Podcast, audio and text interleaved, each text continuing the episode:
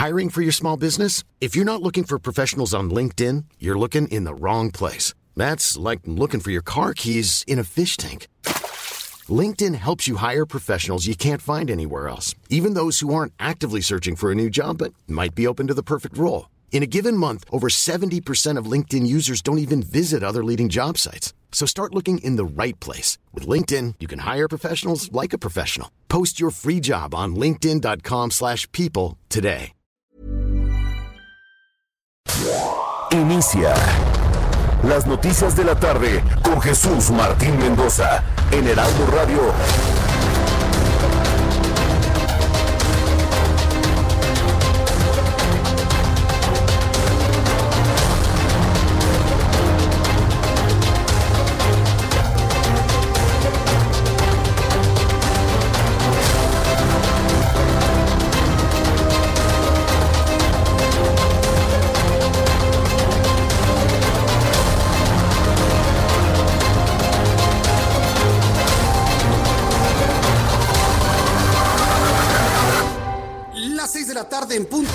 Del centro de la República Mexicana. Bienvenidos, me da mucho gusto saludarle a través de los micrófonos del Heraldo Radio en toda la República Mexicana. Qué bueno que se encuentra con nosotros, ya estamos listos con toda la información más importante que ha sucedido en este día, hoy jueves 28 de enero del año 2021. Súbale el volumen a su radio que le tengo la información más importante hasta este momento. En primer lugar, le informo que senadores del Partido Acción Nacional dijeron que ante la catástrofe con la que se ha manejado la pandemia de COVID-19, no solo es necesario hacer un alto en el camino, sino que el subsecretario de Salud, Hugo López Gatel, pague con su renuncia y con cárcel por los errores cometidos. Hoy la política mexicana está pidiendo que López Gatel salga de inmediato de la Secretaría de Salud. Algunos están pidiendo cárcel y yo soy de los que me he sumado a que el hombre tiene juzgado en la Corte Penal Internacional. Y estamos trabajando para que este señor no vuelva a ver la luz encerrado el resto de su vida. Lo que ha hecho es una catástrofe en este país por su interés político, por andarle haciendo la barba al presidente de la República. Hoy voy a hablar, hoy voy a conversar con la doctora Laurí Ann Jiménez Fibe. Seguramente usted ya la ha escuchado en otros lados. Ella es jefa del Laboratorio de Genética Molecular de la UNAM, doctor en Ciencias Médicas por la Universidad de Harvard. Ella ha publicado este libro que le estoy mostrando a nuestros amigos a través de YouTube, eh, Un daño irreparable la criminal gestión de la pandemia en México con una fotografía del innombrable Gatel en esta portada. Todo se le derrumba a este hombre porque pues el presidente ha dicho que él es el que toma las decisiones en torno a la pandemia. Ha sido un verdadero desastre, un verdadero desastre.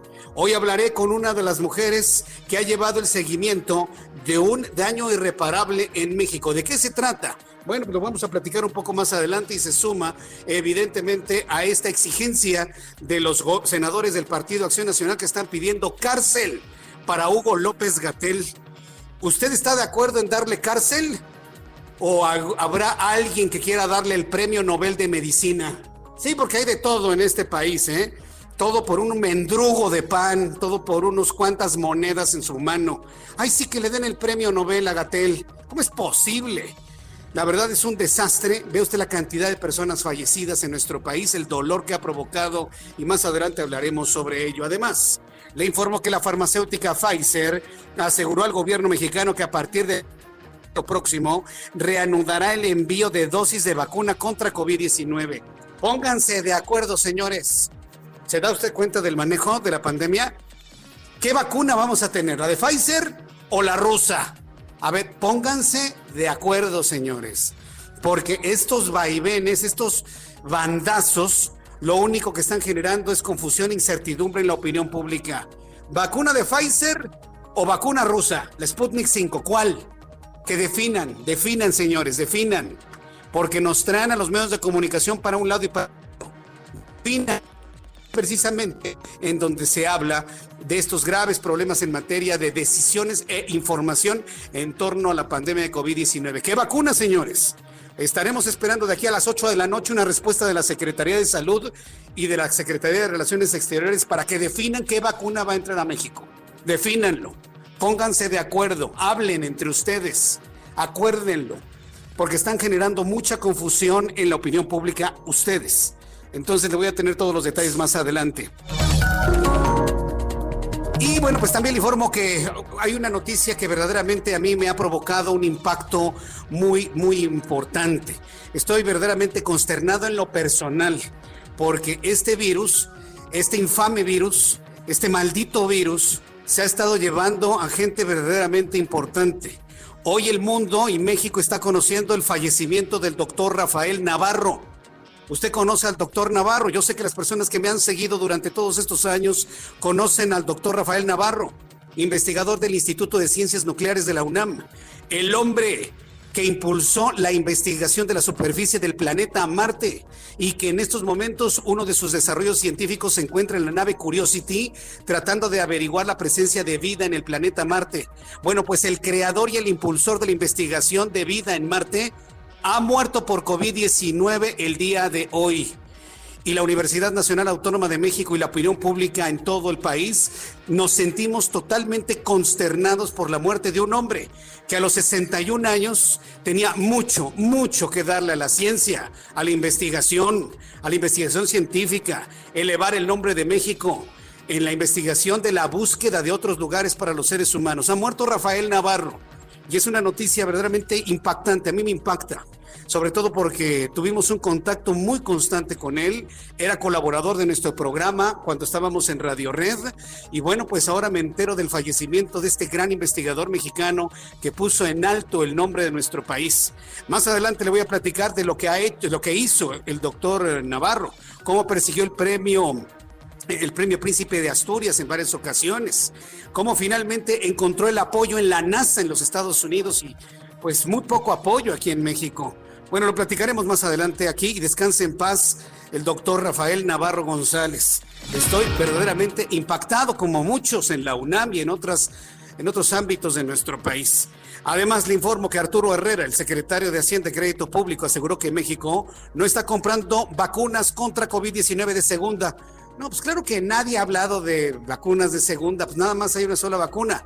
Lo que se ha criticado es que cómo se van a comprar vacunas que no han sido probadas ni aprobadas por las entidades que tienen todos los elementos protocolarios para determinar si sirven o no sirven. Eso es lo único que se ha señalado, jamás se ha dicho que de primera, segunda o tercera, porque ni siquiera las hay. Dijo Arturo Herrera que todas eh, están consideradas en los contratos, tienen un nivel de eficacia superior al 94%. Esto fue lo que dijo el secretario de Hacienda. Nosotros no estamos comprando vacunas de segunda, ¿no? Este, eh, hay, hay y, de hecho estamos, o sea, déjenme decirlo súper claramente, no compramos vacunas de segunda. La mayor parte de las vacunas, por ejemplo, las de la influenza que nos aplicamos, que yo mismo me la apliqué este año, tienen un nivel de eficacia de entre el 40 y el 50% todas las vacunas que nosotros hemos, hemos este, estamos en el proceso de, contra, de, contratar tienen eh, niveles de eficacia superiores al 94%. Bueno, pues esto es lo que comentó Arturo Herrera. Ahora resulta que México está por encima de la FDA y de la Organización Mundial de la Salud.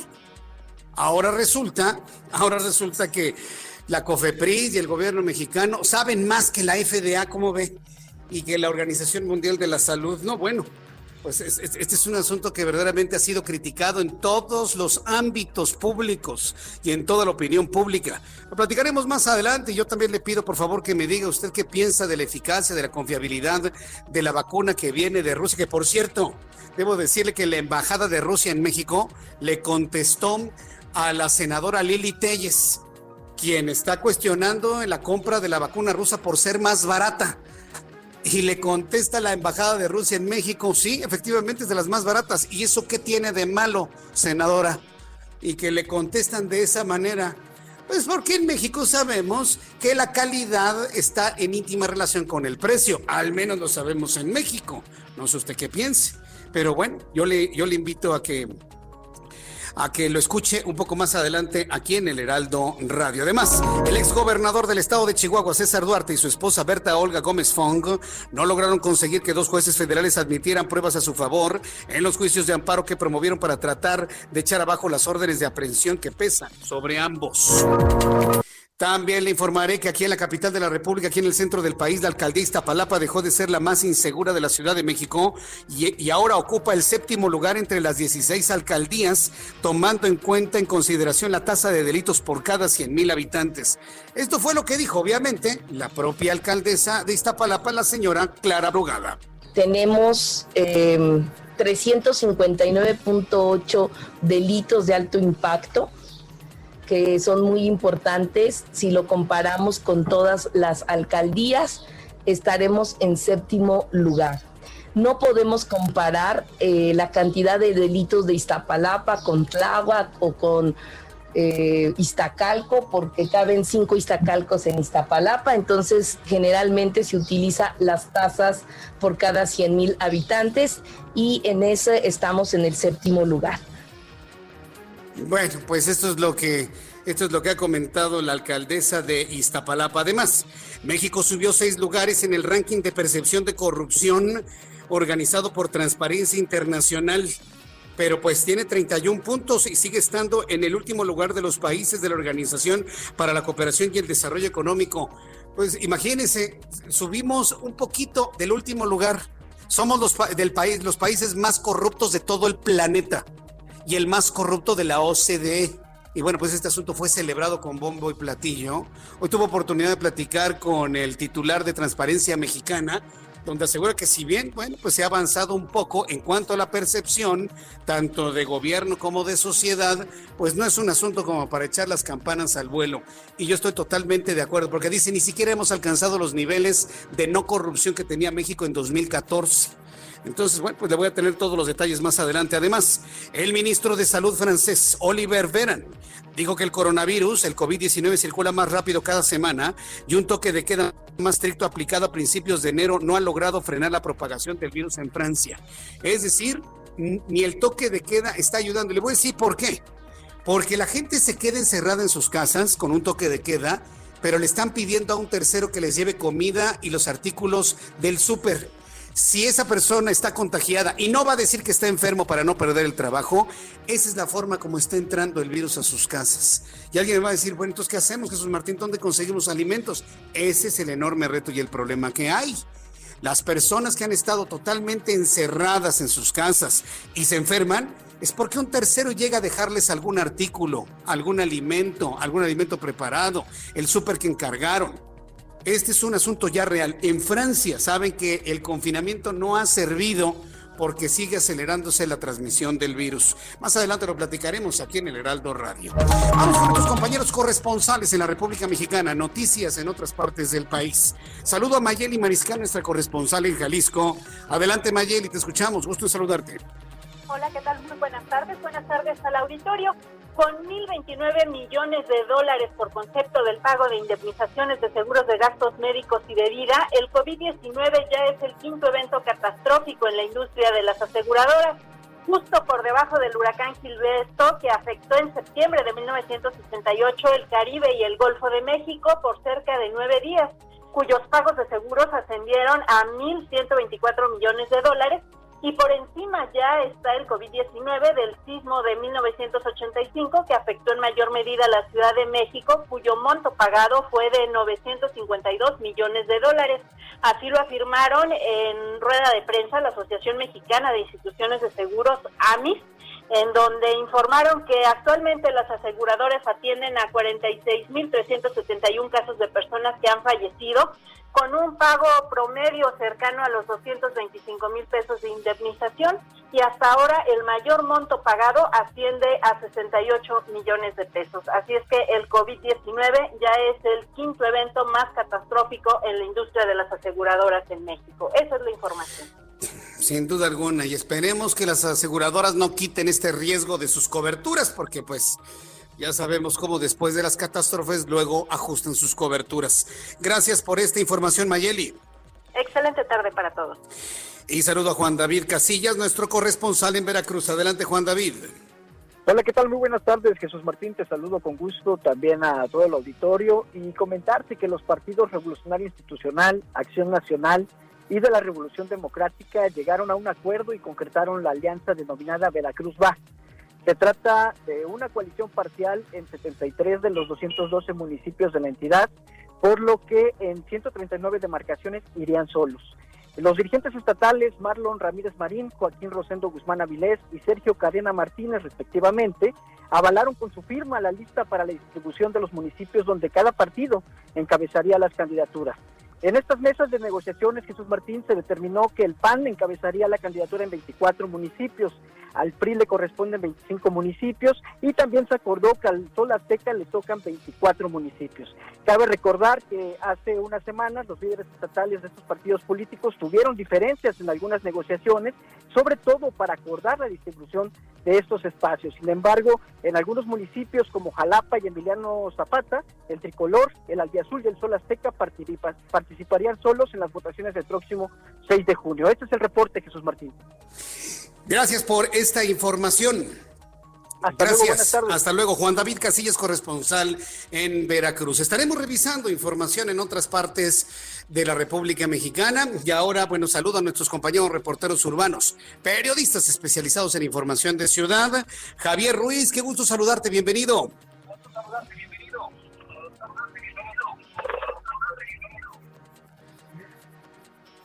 A ver, vamos con nuestro compañero Rogelio López. Vamos con Rogelio López, quien también se encuentra en la línea telefónica. Adelante, Rogelio, ¿qué información nos tienes? Buenas tardes. Hola, muy buenas tardes, Jesús Martínez. Un placer saludarte a ti y a todo el auditorio. Y por cierto, bienvenido de nuevo a la televisión. Y bueno, pues te comento que vaya, vaya susto se dieron los vecinos de aquí de la colonia Polanco.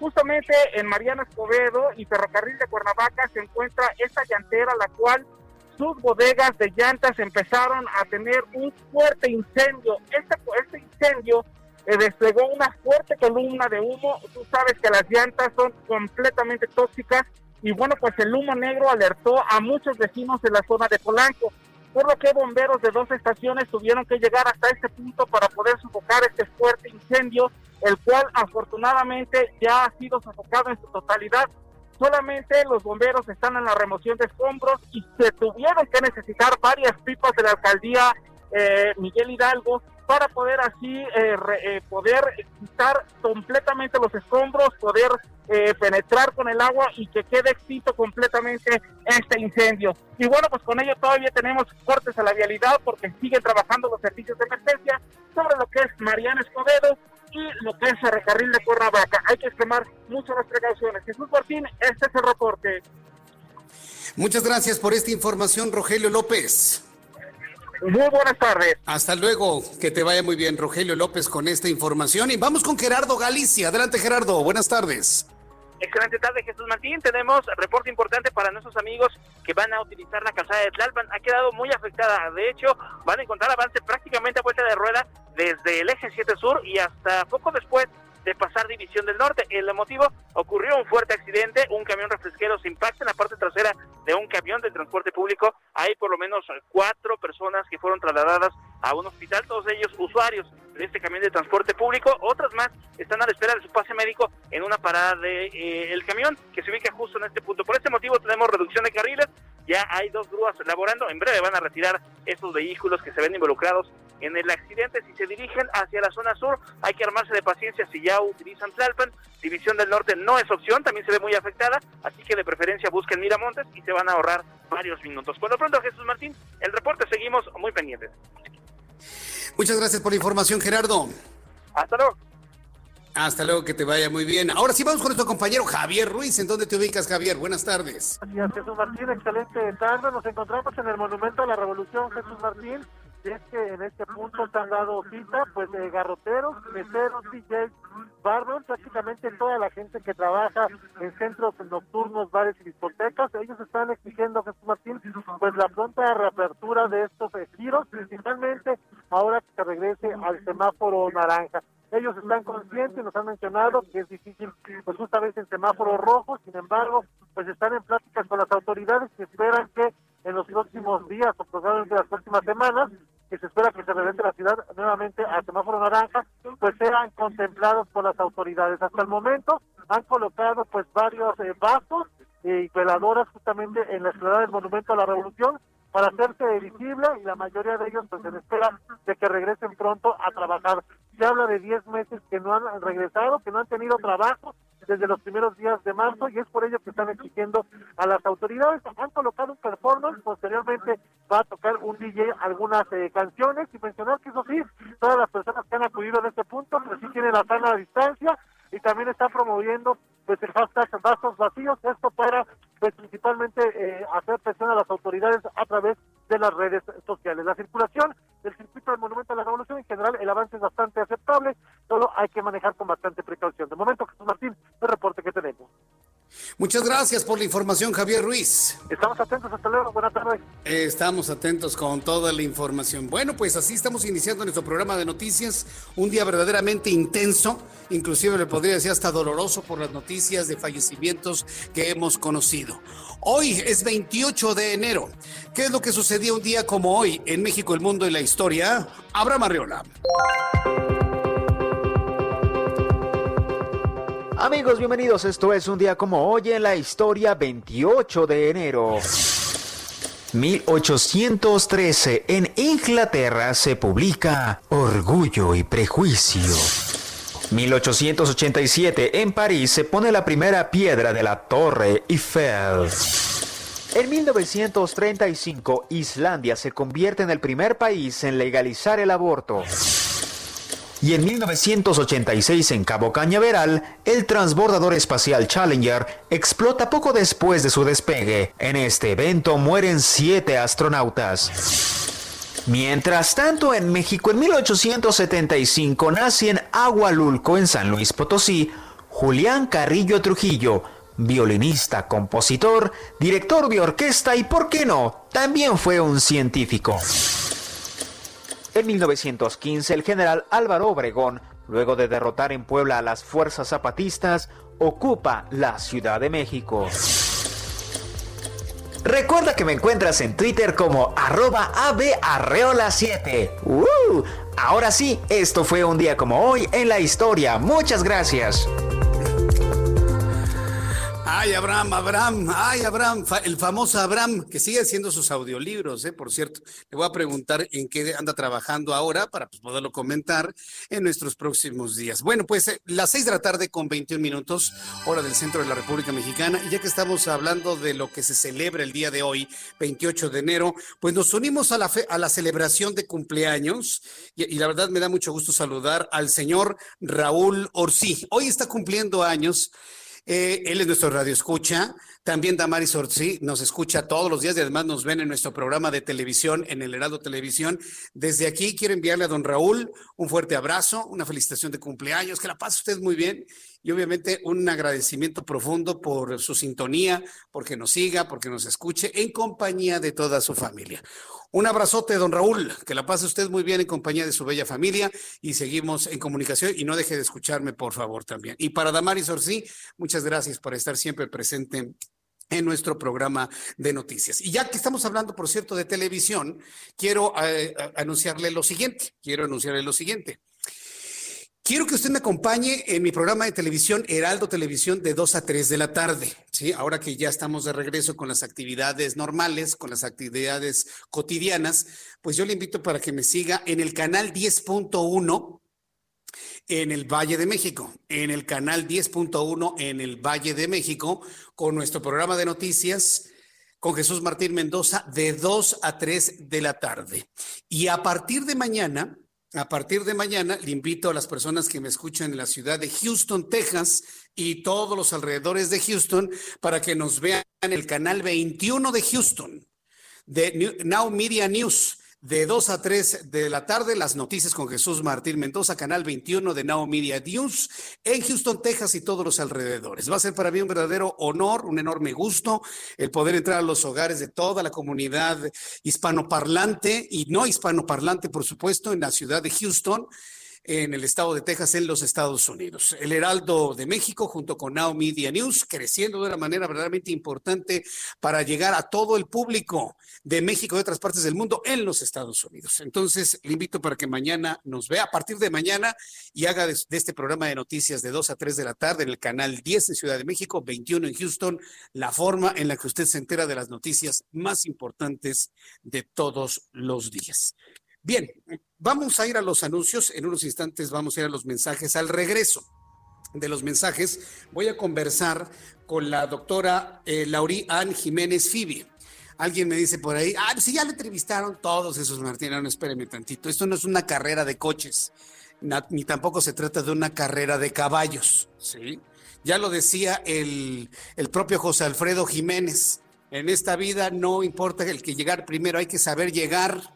Ah, bueno, pues vamos a platicar con la doctora Jiménez Fibe para que nos diga qué fue, que nos diga qué fue lo que la motivó a hacer esta recopilación de todos los acontecimientos de COVID-19 desde hace un año hasta la fecha y sobre todo el desastre el desastre médico que ha significado para nuestro país. Y créanme que es súper doloroso, ¿eh? porque México siempre se había caracterizado por tener buenos programas de vacunación. Voy a los anuncios, regreso con esto. Escríbame a través de Twitter, arroba Jesús Martín MX, y a través de YouTube, en el canal Jesús Martín MX. Escuchas a Jesús Martín Mendoza con las noticias de la tarde por Heraldo Radio, una estación de Heraldo Media Group. Escucha las noticias de la tarde con Jesús Martín Mendoza. Regresamos. ¿Qué tal amigos? Muy buenas tardes. Estamos en el espacio, muy agradecidas de Jesús Martín Mendoza aquí en el Heraldo Radio y vamos a platicar con Pau Sasso de un tratamiento capilar que bueno, nos va a ayudar mucho en la regeneración obviamente de nuestra melena ganadora. ¿No es así, Pau Sasso? Adelante. Así es, mi moni, todos queremos tener un pelazo como el tuyo y preguntamos cómo le hacemos, cómo podemos tener una melena abundante, con, pues, con un cabello sedoso, fuerte, con volumen. Bueno, si usted está buscando la solución, lo invito a que marque al 800 230 800 mil porque si usted marca en este momento, se va a llevar este tratamiento que le va a ayudar a recuperar 1700 cabellos nuevos en un solo tratamiento, mi Moni. Además de que va a hacer que su cabello ya no se caiga, que tenga más volumen y más fuerza, porque este tratamiento limpia el folículo y hace que el cabello crezca nuevamente. Así que llame al 800 230 800 mil porque se los voy a regalar, mi Moni. Quiero que todos tengan una melena ganadora, que se sientan espectaculares Así que los invito a que marquen al 800 mil porque marcando en este momento se lo regalamos, solo tiene que pagar los gastos de manejo y envío. Y nosotros le, le aseguramos que no solo va a recuperar melena ganadora, sino también personalidad, actitud y pues muchas ganas de traer ese cabellazo. Así que llame al 800 mil porque se va gratis en este momento. ¿Cómo ves, mi Moni? Muy bien, y si es gratis, mejor, amigos, marquen 800 mil. Gracias, Pau. Gracias a ti, mi amor. Un regresamos.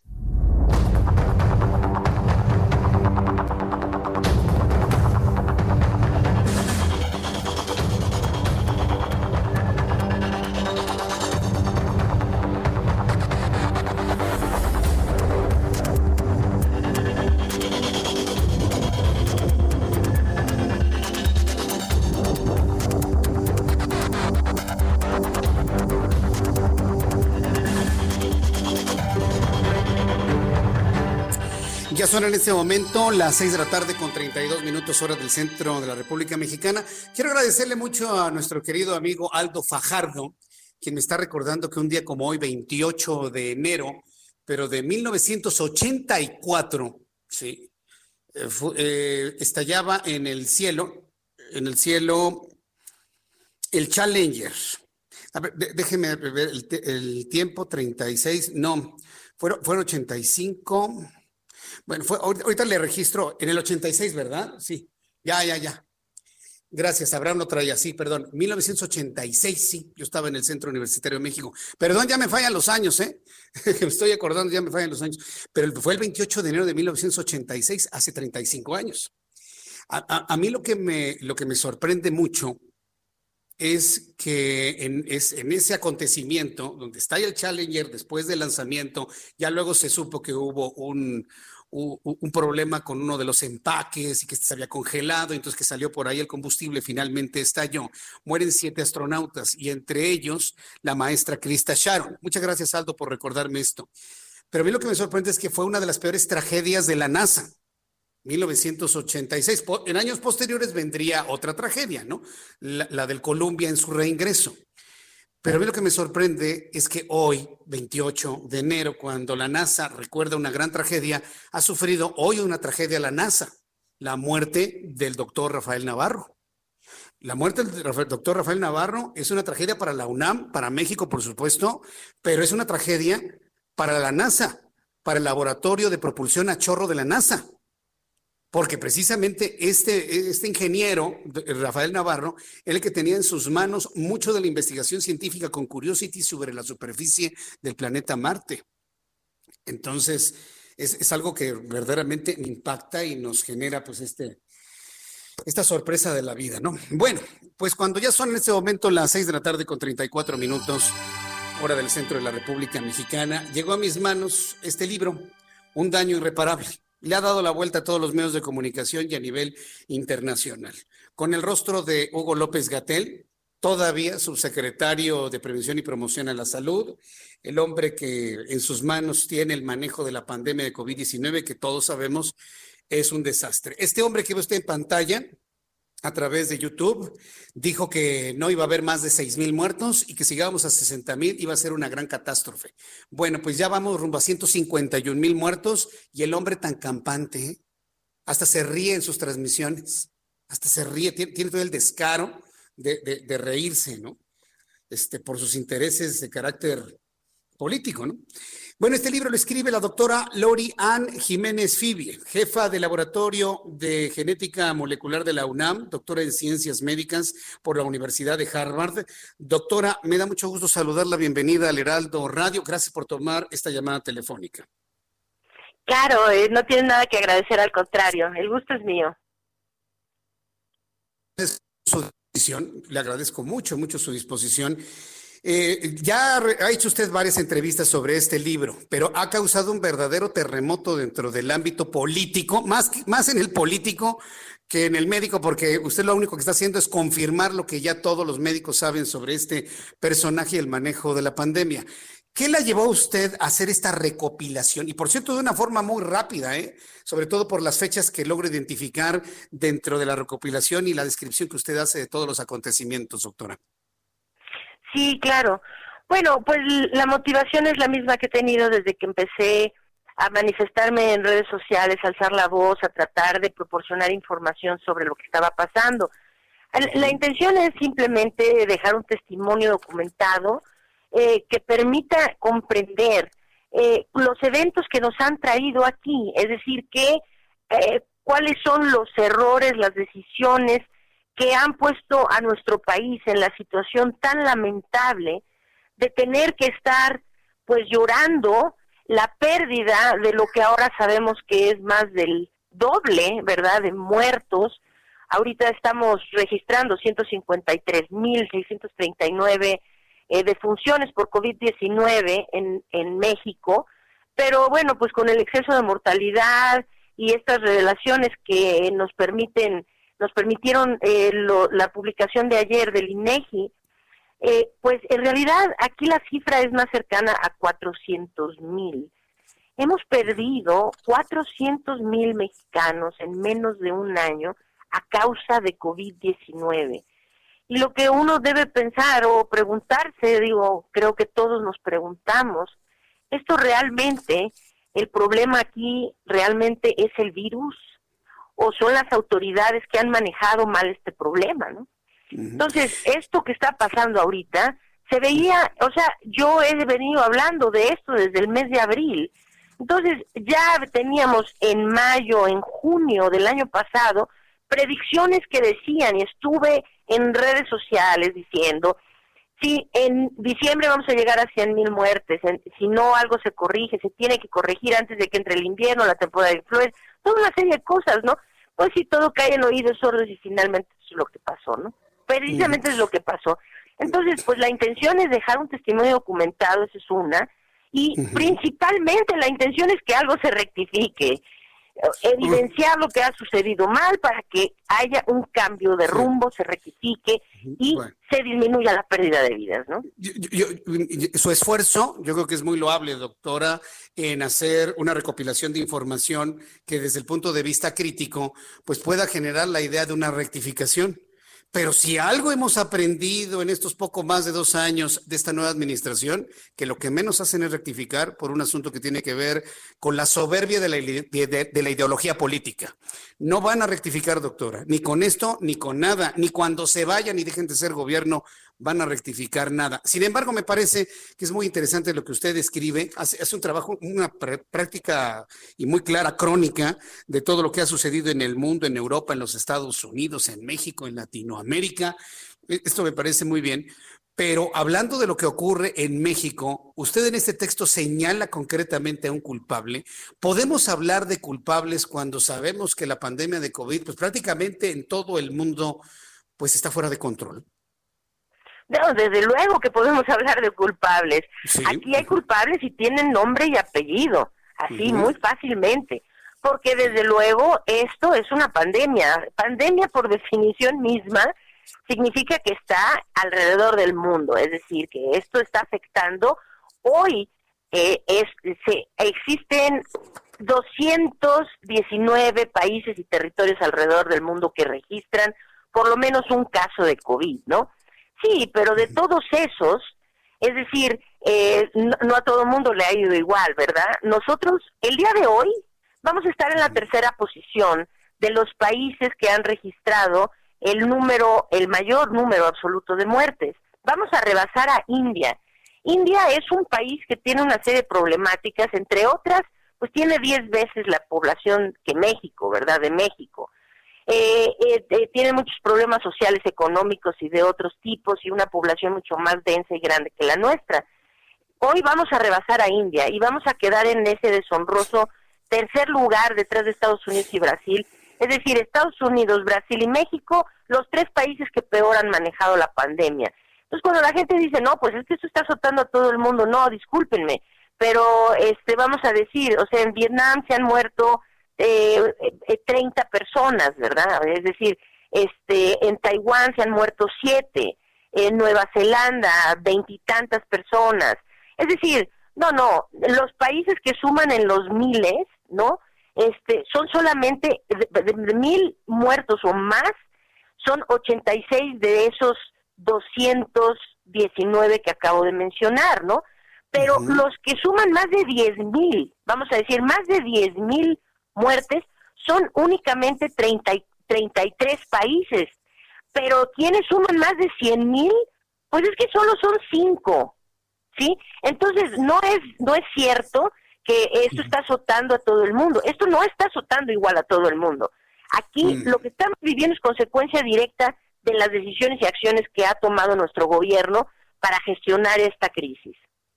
Gestión, una gestión que entiendo, en lo que he, podido leer, una gestión que tiene más que ver con lo político que con lo médico, ¿no? Que con eh, lo que tendría que ser una estrategia de, de, salud, como México lo hacía de manera tradicional en el pasado, doctora. Sí, así es. Es decir, que aquí las decisiones, desde luego, pues no están basadas en una evidencia, en, en un criterio científico, ¿verdad? Un, un criterio, aquí las decisiones se han ido tomando de forma arbitraria y muchas veces eh, improvisada, ¿no? Entonces, eh, vamos a decir, ¿cómo puede uno pensar que es un científico el que está a cargo de esto, cuando el quehacer científico mismo se define completamente diferente? Es decir, el, quehacer científico por su definición mm, eh, propia es un quehacer que va tras las evidencias, que persigue evidencias, cambia, evoluciona, eh, eh, este, se transforma de acuerdo con las evidencias. Aquí la estrategia que se tiene se sentó, como lo dijo López Gatel, ¿no? Lo dijo en una conferencia de prensa por allá del mes de agosto. No, aquí no es necesario rectificar. Aquí escogimos una estrategia en el mes de enero y esa va a ser la estrategia que vamos a seguir por el resto de la pandemia. Quiere decir que el subsecretario tiene una mentalidad de el, el señor va derecho y no se quita, ¿no? Es decir, se suman los muertos, se suma la catástrofe económica, social, sanitaria, eh, estamos 400 mil muertos. Es que hay que entender la dimensión de esa tragedia.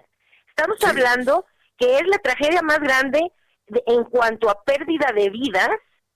Si hacemos a un lado las muertes por las cuestiones de narcotráfico y a la Revolución Mexicana, Es decir, solo esas rebasan lo que la el, el, el, caos que nos está ocurriendo ahora en términos de pérdida de vidas. Entonces, este, pues sí, es, es, es realmente muy lamentable. Yo creo que hay que señalarlo, hay que seguir alzando la voz para que esto cambie. Desde la sociedad, desde luego, nosotros tenemos una responsabilidad en todo esto, debemos hacer nuestra parte, pero yo creo que aquí hay culpables y hay que señalarlos. ¿Culpable Hugo López Gatel? Definitivamente, no es el único culpable, pero desde luego, este país no tiene secretario de salud, ¿no? El secretario de salud en este país es un fantasma que aparece de repente y nadie sabe ni quién es, ¿no? O sea, es decir, bueno, sí sabemos quién es, pero es decir, es evidente que no es él quien está tomando decisiones. No, por supuesto que no.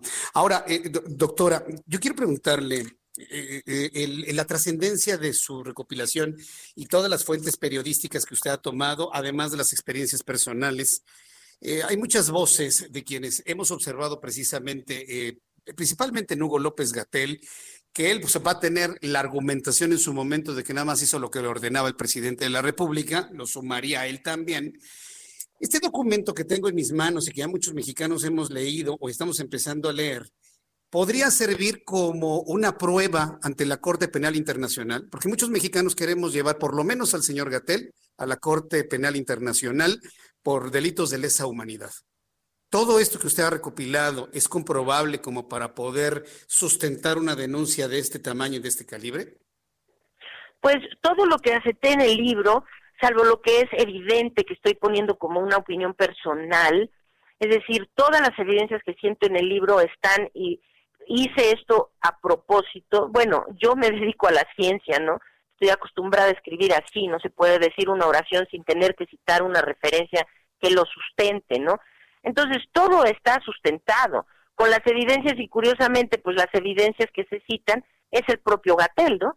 Es el propio doctor de, López Gatel eh, se dijo tal cosa, eh, él, él es quien lo dijo, o sea, es Gatel contra Gatel, ¿no? Entonces nada más, pues ahí quedó documentado, referenciado, todas las referencias son del dominio público, se pueden consultar, etcétera, ¿no? Este, no sé si esto sirva posteriormente para un tipo de, de eh, rendición de cuentas ya en el ámbito legal, pues eso ya no me compete a mí, ¿no? pero este pues si sirve para eso y también si sirve para que quede un registro eh, vamos a decir que permita que en un futuro no se repitan los mismos errores pues bueno ahí está no sé el uso que se le dé pues ya no me compete a mí pero pues ahí está la información sí. Eh, doctora Laureán Jiménez eh, una de las partes del libro que me ha dejado verdaderamente impactado es el epílogo. Oiga, qué forma de, describir la forma en la que usted se contagió de COVID.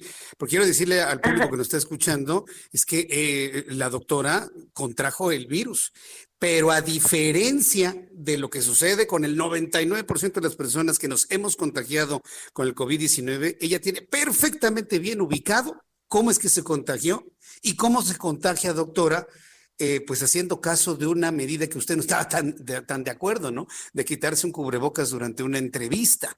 La, verdad es que creo que en esta parte del libro logra usted transmitir esos sentimientos de, de, pues, ¿cómo decirlo, no? De, impacto, de, dolor, de, vergüenza, de, ganas de regresar el tiempo, ¿no? De, haber utilizado el cubrebocas, algo que usted ha defendido con todo durante toda su vida, doctora. Así es, así es. Fue una terrible responsabilidad de mi parte y no es culpa de nadie más que mía, ¿no? Todos estamos sujetos a una situación de presión, a una situación, desde luego, bueno, yo no soy una figura pública, ¿no? O sea, todo esto de las entrevistas y la gente de la farándula, qué sé yo, bueno, pues eso es muy nuevo para mí, ¿no? Y todo esto de repente pues llega a ser estresante, ¿no? Entonces, este, pues ahí en el programa donde me entrevistaron, pues sí, pues uno está nervioso, oiga que si se quita el cubrebocas me lo quité, pero finalmente no es culpa de nadie, la culpa es mía, ¿no? Este, y lo, lo narro ahí eh, precisamente para hacer ver dos cosas. La primera es un descuido de esa naturaleza. Yo soy una persona de muy alto riesgo. Me he permanecido encerrada desde principios de marzo de, de 2020. No salgo de mi casa jamás salí esa única excepción a esa entrevista, había salido una vez anterior a firmar un programa para Carlos Loret de Mola en su programa de Latinos, son las únicas dos veces que he salido durante la pandemia, ¿no? Entonces, este, eh, pues sí, muy cuidada, muy cuidada, pero cuando se llegó la hora, cometí la irresponsabilidad de quitarme el cubrebocas, incluso sabiendo que esto era irresponsable, que esto me ponía en riesgo a una persona que tiene un riesgo tan alto, yo padezco esclerosis múltiple, tengo eh, eh, eh, sobrepeso, obesidad, pues, este, es decir, pude haber muerto, pude haber contagiado a mis hijos, es decir, eh, una irresponsabilidad tremenda. Entonces, lo cuento porque es así, o sea, eh, uno, eh, hay que tener cuidado siempre, es decir, eso es sí, sí, yo me cuido, pero de repente no, es que por un pequeño descuido yo pude haber muerto o pude haber matado a alguien, a alguien muy querido, ¿no? Entonces, esa es una. Y lo segundo es esto, a pesar del alto riesgo que yo tengo para complicarme con una enfermedad como COVID-19, la razón por la que yo pude ah, atravesar esta enfermedad de forma favorable, me recuperé, estuve pues un poquito ahí cascabeleando unos días, pero realmente pues no fui hospitalizada, no requerí hospitalización, no requerí intubación, este, salí muy bien. ¿Por qué? La razón es el tratamiento temprano. La detección y el tratamiento temprano de COVID-19 es la clave para salvar vidas. Entonces, lo narro por eso, porque es necesario saber que la prevención y la atención temprana son lo más importante para salvarnos de esta enfermedad. Pues eh, doctora, yo le agradezco mucho el que me haya tomado la comunicación el día de hoy. Terminaremos de leer su libro, lo estamos recomendando para que el público esté en conocimiento pues de todos los fallos, de todas las omisiones y de todos los intereses paralelos a lo que debería ser el principal interés de la salud de todos los mexicanos. Y bueno, hay mucha información que se ha estado actualizando durante los últimos días. Yo le agradezco mucho, cuídese mucho, por favor, y estamos muy atentos. Ya haga caso omiso de todos los insultos que los lambiscones del presidente le avientan a través de las redes sociales. Ni las lea, ¿eh? Ni las lea. ¿eh? Por favor. Sí, muchísimas gracias, de verdad. Un privilegio estar en su programa. Sí, para nosotros un honor. Gracias, doctora. Hasta luego. Gracias. Gracias por su valentía. Que le vaya muy bien. Hasta luego. Una valiente doctora, Lori Ann Jiménez Fibie. Me extendí en la entrevista precisamente porque es la única científica, doctora, mujer, que se ha atrevido a hacer lo que le he pedido a todos los directores de los hospitales en este país. Y muchos doctores me están escuchando, muchos. Ella ha sido la única que ha tenido el valor de hacer denuncias y escribir este libro. Yo le he pedido a muchos, señores, hablen por favor lo que está ocurriendo, hablen por favor de lo que está ocurriendo. Bueno, pues consciente este personaje que está en esta portada de este libro, por primera vez desde que inició la pandemia por COVID-19, el subsecretario de Salud Federal, Hugo López Gatel, admitió hacer un alto en el camino para evaluar y mejorar la Estrategia Nacional de Combate al Coronavirus al participar en la presentación virtual del documento que compila textos de 38 especialistas de 29 diferentes institutos de salud y organismos nacionales e internacionales que plantean acciones concretas para contener los contagios y muertes por el virus en el país. López Gatel, que ya se está defendiendo como gato boca arriba, anunció que en las próximas semanas el gobierno federal va a determinar si cambia de rumbo en la estrategia para controlar la epidemia, si incluyen las recomendaciones del grupo de expertos, si multiplican los esfuerzos, si cambian el programa de vacunación o si solo responden a la sugerencia. Que no se haga bolas López Gatel, hombre. Que no se haga bolas López Gatel. Lo que se necesita es esto, mire. Porque si sirve, yo me lo pongo. El Heraldo Media Group está relanzando, estamos relanzando nuevamente esta gran campaña que porque sí sirve, me lo pongo, el cubrebocas. me lo estoy poniendo para las personas que me están viendo a través de YouTube, porque sí sirve, me lo pongo. Tiene que ajustar correctamente en todos los alrededores, en barbilla, en los lados, en la parte superior, para evitar la entrada del virus. Porque sí sirve, me lo pongo, el cubrebocas. Vamos a precisamente apoyar como dice López Gatel, yo no creo que haga nada, pero si lo hace, pues bienvenido cualquier cambio. Primer cambio, decirle a todo México que sí sirve, que se equivocaron estos señores, sí sirve el cubrebocas, disminuye, disminuye la posibilidad de que usted se enferme de coronavirus. Dije disminuye, no lo evita al 100%, porque también creerlo genera una falsa idea de seguridad. ¿sí? Ah, ya tengo mi cubrebocas, no me pasa nada. No, no, no. Reduce la posibilidad, pero si usted no se lava las manos, no se queda en su casa, anda usted en fiesta, se va a contagiar de todas maneras. Entonces es una herramienta adicional para mantener al virus lejos de nuestra vida. Por supuesto. En esto en los próximos días. Ayer por primera vez se reunieron representantes de la industria farmacéutica nacional y transnacional con funcionarios de la Oficina de Naciones Unidas de Servicios para Proyectos, la UNOPS, que conduce la compra consolidada de medicamentos, material de curación y dispositivos médicos. Algunos de los asistentes a esta reunión, escuche usted esto, ¿eh? estamos hablando de medicamentos, algunos de los asistentes señalaron que el encuentro fue tardío y no ayudará a garantizar el abasto de vacunas en este año, tema que preocupa a los empresarios pues habría más retrasos. Después del resumen de noticias que viene a continuación, platicaré con Juan de Villafranca, director ejecutivo de la Asociación Mexicana de Laboratorios Farmacéuticos, AMELAF. Hablaremos de esta reunión de la UNOPS con la industria farmacéutica. Están pidiéndole al gobierno de México aclarar imprecisiones sobre la compra consolidada a través de la UNOPS. Lo que nos va a, complicar la vida es que empiecen a faltar los medicamentos que se están utilizando para atender el COVID. Uno de ellos es la dexametasona, que por cierto ayer varios médicos me dijeron, no, Jesús Martín, la dexametasona es muy buena, sobre todo en casos muy graves. Platicaremos después de esto, eh, después de los anuncios, y le invito para que me envíe un mensaje a través de YouTube en el canal Jesús. Escuchas a Jesús Martín Mendoza con las noticias de la tarde por Heraldo Radio, una estación de Heraldo Media Group. Escucha las noticias de la tarde con Jesús Martín Mendoza. Regresamos.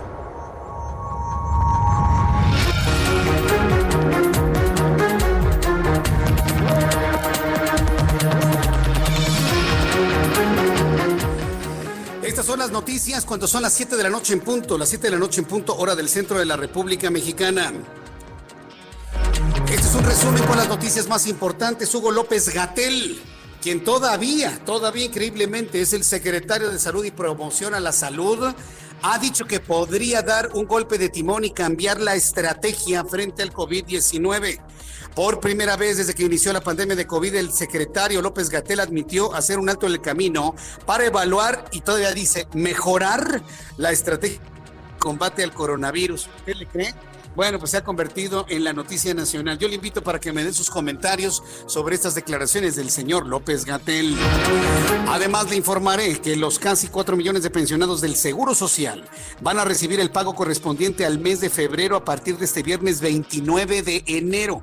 Este mes la prestación incluye el aumento anual que se otorga a las pensiones conforme al índice nacional de precios al consumidor. Mucha atención, pensionados no va a ser el primer, eh, primer día hábil del mes de febrero, sino que el 29 de enero, es decir, mañana van a recibir su pago con aumento. Eso es lo que ha prometido el Instituto Mexicano del Seguro Social. Por supuesto, vamos a llevar seguimiento de todo ello. Más en este resumen de noticias le informo que luego de más de 24 horas cerrada fue reabierta la circulación en la carretera Janos eh, en, esta carretera que lleva, ahorita le digo, Janos Agua Prieta en Sonora, informa la Guardia Nacional, indica que tras realizar recorridos de seguridad se determinó que existen condiciones óptimas para que avancen los vehículos luego que se registró la cristalización de la carpeta asfáltica. Este jueves la Organización Panamericana de la Salud informó que 13 variantes del coronavirus detectadas inicialmente en el Reino Unido, Sudáfrica y Brasil fueron halladas en 14 países del continente americano. Si usted es una persona que me escucha, que tiene la sospecha de que hay varios virus y que no es nada más uno, que son varios, bueno, tiene usted toda la razón, son varios. Ahorita se habla de tres. Yo ya encontré información que habla de siete virus distintos, que son SARS, y que han estado girando en todo el planeta. Bueno, pues ya se ha identificado a tres cepas que están afectando al Reino Unido, Sudáfrica y Brasil y allá en otros 14 países del continente americano. Y mientras esto está ocurriendo en el continente americano, la Organización Mundial de la Salud, los expertos de la OMS, han iniciado hoy en la ciudad de China de Wuhan una profunda investigación para dejar en claro de todas, todas, cuál es el origen del coronavirus cuya nueva explosión en Brasil comienza a aislarse del mundo al país sudamericano. Tras dos semanas de cuarentena, el equipo de la OMS pudo ponerse a investigar en un contexto de tensión, ya que China ha acusado a los Estados Unidos de intentar politizar la misión después de que ésta asegurara que evaluaría la credibilidad del informe. Estamos hablando ya de acciones de un Estados Unidos ya gobernado por Joe Biden, hay que decirlo. Y están dispuestos la Organización Mundial de la Salud. Recuerden que Estados Unidos ya regresó a la OMS ¿eh? y ya pagó sus cuotas y ya es una voz potente dentro de la Organización Mundial de la Salud de Estados Unidos. China está acusando a Estados Unidos de politizar. No, China. Ustedes nos deben una explicación de qué es este virus que se ha llevado a gente muy querida, gente muy amada y gente muy valiosa de este planeta. China tiene que responder. Y la Organización Mundial de la Salud está haciendo una investigación porque ya nadie se cree el cuento de un murciélago tostado que inició la pandemia de COVID-19. Nadie se cree ya ese cuento chino.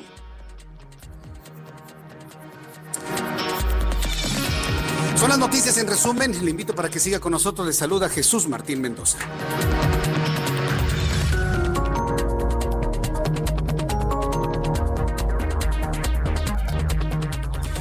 Ya son en ese momento las 7 de la noche con 4 minutos tiempo del centro de la República Mexicana. Quiero agradecer mucho sus comentarios. En unos instantes leeré algunos de los comentarios del público.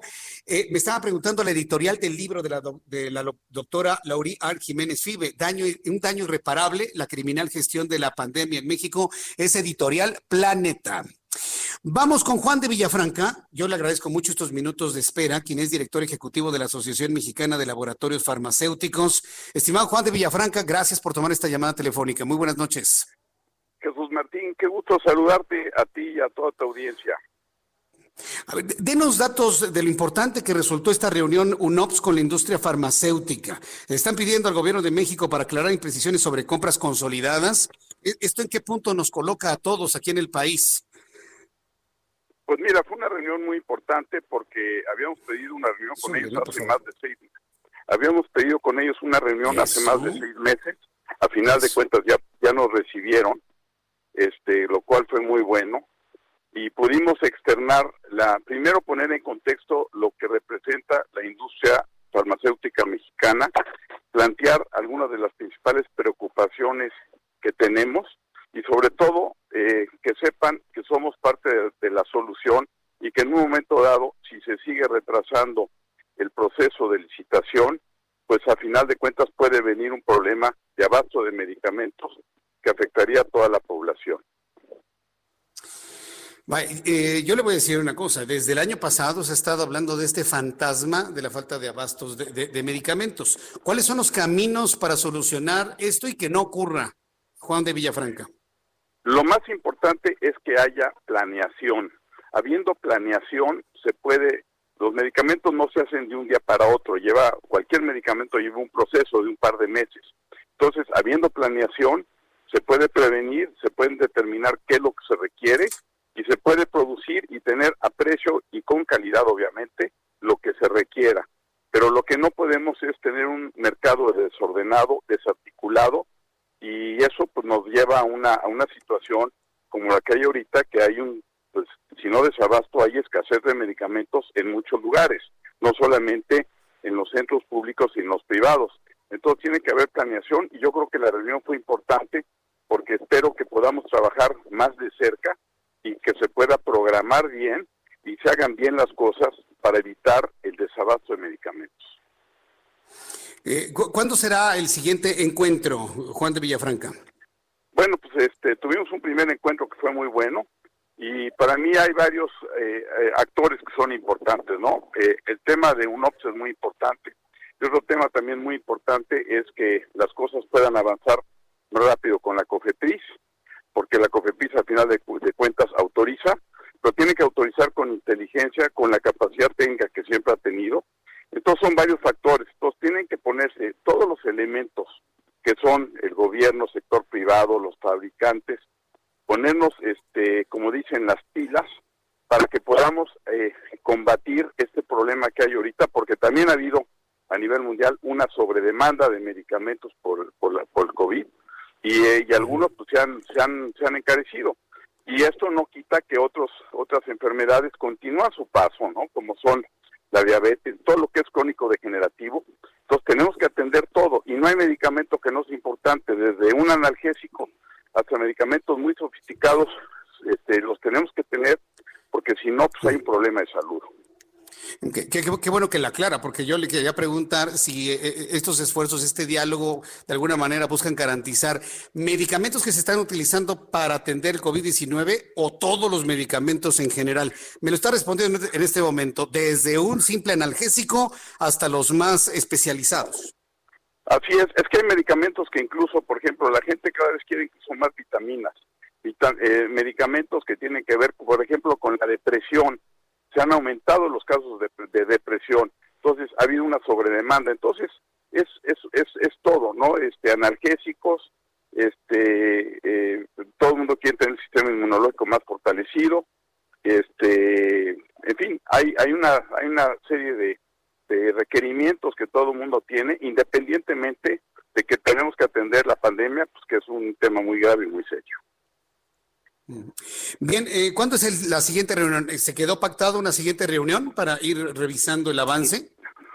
No, no quedamos en una fecha determinada, pero eh, lo que platicamos con ellos es que nos estaremos reuniendo y trabajando juntos coordinadamente. Podemos ver cómo podemos atender muy bien esto, pero tiene que ser una colaboración de todos. En este caso, UNOPS, INSABI, el ISTE, el Seguro Social, de industria farmacéutica. O sea, trabajando todos juntos es la única manera, con un buen diálogo constructivo podemos salir adelante. Si no, vamos a tener una crisis muy, muy seria de salud. Sí, sí, no, aquí, aquí lo que me preocupa es, la voluntad política, porque todo, todo va por el tamiz político, lamentablemente, la voluntad política del gobierno actual.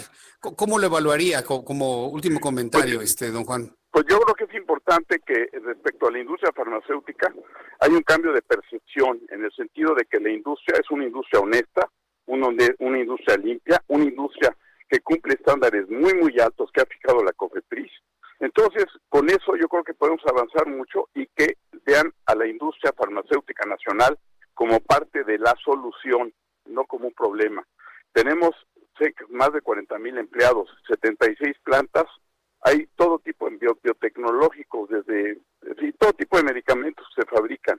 Entonces, nosotros podemos aportar mucho y tenemos la, suerte de que en México puede ser autosuficiente en casi todos los medicamentos. Entonces, el tema de soberanía en materia de salud es muy importante y no estar dependiendo a matar la industria y depender del exterior que parece que esa es la, intención, por lo menos eso lo visualizábamos desde el año pasado.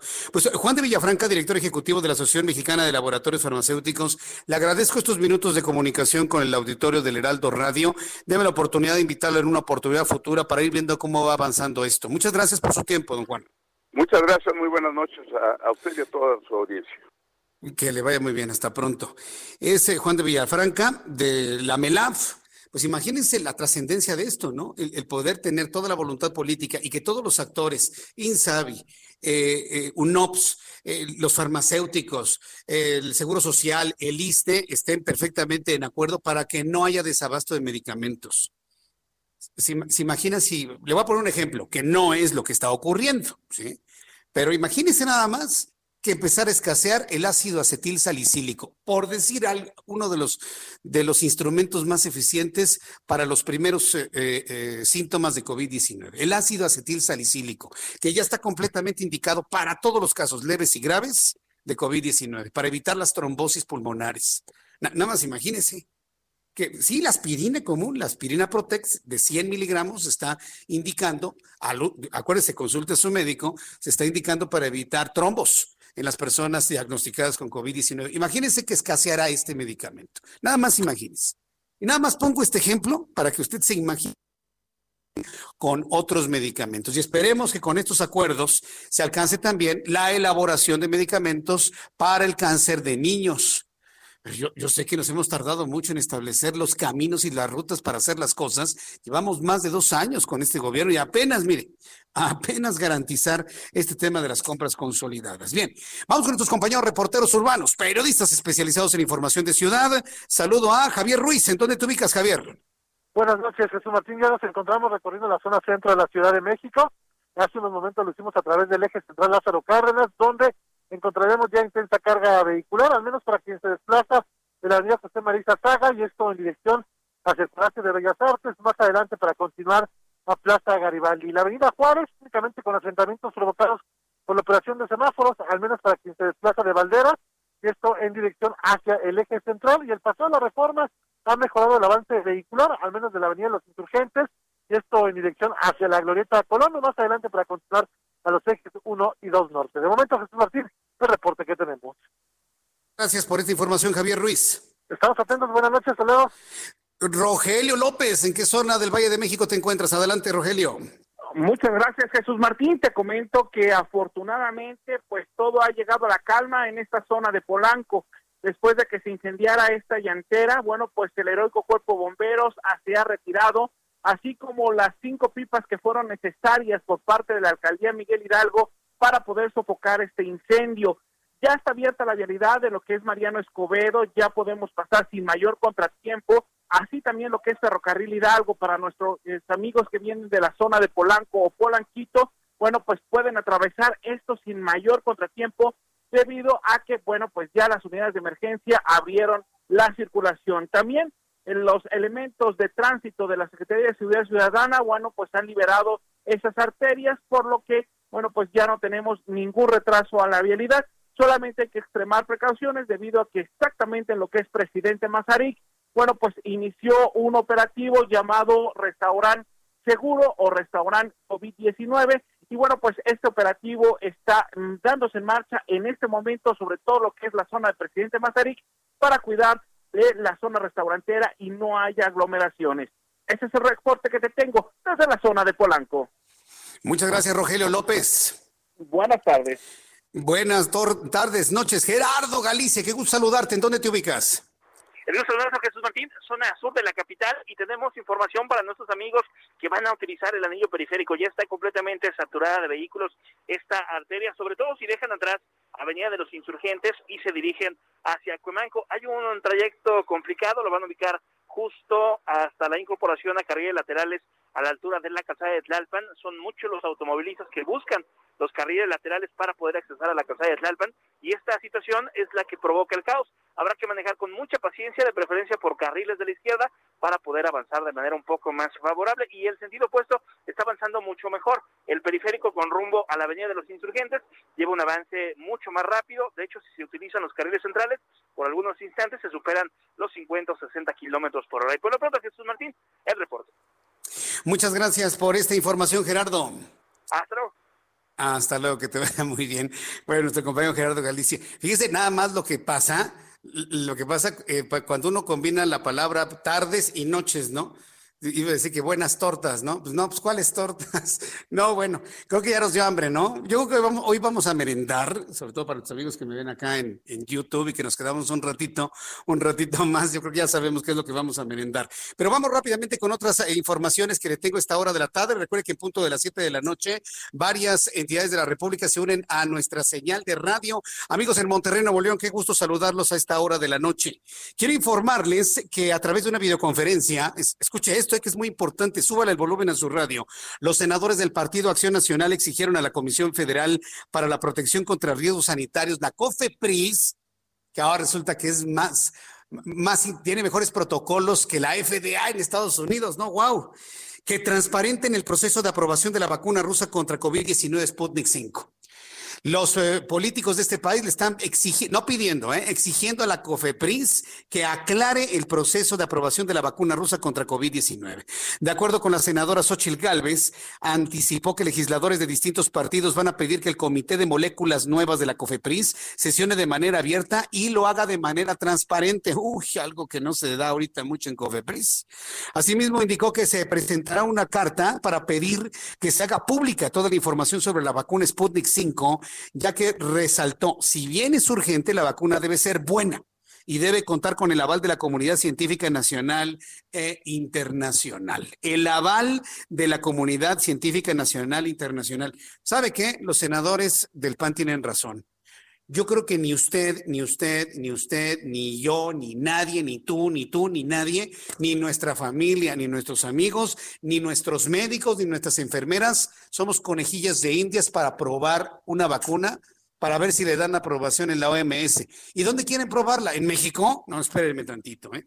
Yo creo que sí vale la pena que se haga caso de lo que está señalando el Partido Acción Nacional, porque créame que es muy desagradable, muy desagradable el tener esta idea, que es una especulación, pero la tenemos, ¿eh? que estén buscando que México sea un país de conejillos de indias a ver si funciona la, Sputnik 5. No, señores, le falta la fase 3. Y si van a experimentar, que experimenten con un grupo multidisciplinario como lo hizo Pfizer, pero no directamente con 200 millones de vacunas para vacunar a todo México. A ver cómo le va a México con la vacuna. Ah, ya sí funciona. Ahora sí la vendemos al mundo entero. No hagan eso, ¿eh? Que no permita el gobierno mexicano hacer eso, aun cuando sean aliados ideológicos los rusos, ¿eh? Sí, no, sí, sí, sí, hay que decir. Y mire que lo estoy diciendo considerando que es este, algo importante a señalarlo. Hay que tomarlo en cuenta, que no vayan a experimentar con nosotros nada más y nada menos si tenemos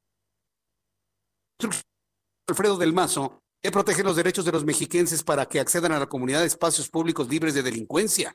Rafael Díaz Leal Barrueta, secretario de Desarrollo Urbano y Obra del Estado de México, informó sobre la construcción de 49 unidades deportivas en 28 municipios del Estado, los cuales contaron con una inversión de más de 500 millones de pesos. Mire que de toda la información que le he dado de, de COVID-19, esto me parece que es buenísimo, porque en la medida que se pueda, pues vamos a necesitar espacios públicos de calidad, debidamente sanitizados, con una buena inversión para despejarse, para caminar, para que los niños, los jóvenes y adultos hagan ejercicio. Tengo en la línea telefónica a Rafael Díaz Leal Barrueta, secretario de Desarrollo Urbano y Obra del Estado de México. Don Rafael Díaz, qué gusto saludarlo, bienvenido, muy buenas noches.